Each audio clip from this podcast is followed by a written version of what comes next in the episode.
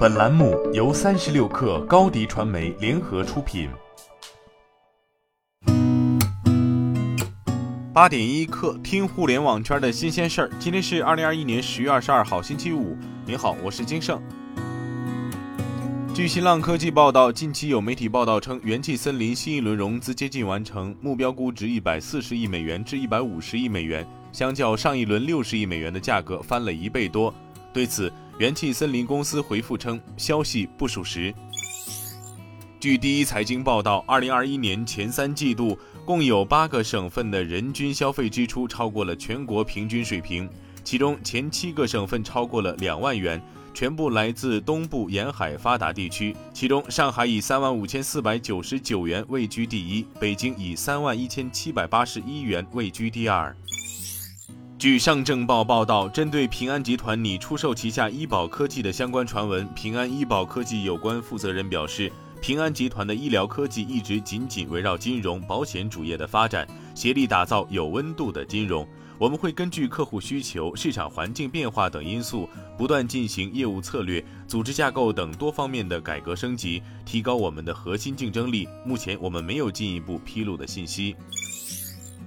据财联社报道，继上海迪士尼、北京环球影城陆续开业后，中国首家乐高乐园也正式宣布将于二零二三年十月开园。四川乐高乐园度假区占地约五十七万平方米，是由莫林娱乐集团独家运营，并与环球融创会展文旅集团和中军天信合作建设，总投资约五十五亿元。莫林娱乐集团 CEO Nick Warney 表示，公司看好中国市场，将加大在中国的投资。四川之外，已规划在深圳、上海投建乐高乐园，且不排除后续将在中国建设更多乐高乐园。据新浪财经报道，国泰君安发布研究报告称，鉴于 VR 设备在 Facebook 的推动下普及在望，以区块链技术为基的 NFT 游戏呈现出经济体系雏形。Roblox 上市后，用数据展示其活跃的创作者生态与健康的商业模式，元宇宙爆发期或临近。参照移动互联网发展历程，元宇宙时代将由 VR、AR 终端开启，由虚拟文娱应用推向繁荣。建议关注 VR、AR 产业以及虚拟文娱产业投资机会。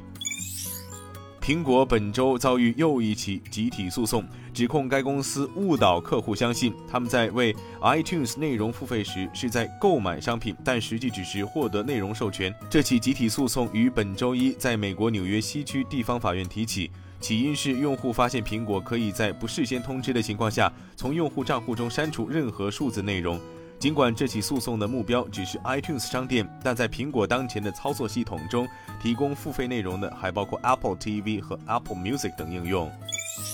亚马逊与星巴克就推出一个联合品牌咖啡馆进行了谈判。该咖啡馆将亚马逊的无收银员购商店与咖啡馆进行了结合。媒体获得的一份内部文件显示，亚马逊列出了新合作需要遵循的六条原则，强调无缝的顾客体验和差异化，从而带来惊喜因素。其他几项分别是技术创新、速度和规模、灵活性以及运营效率。今天咱们就先聊到这儿，我是金盛八点一刻，咱们下周再见。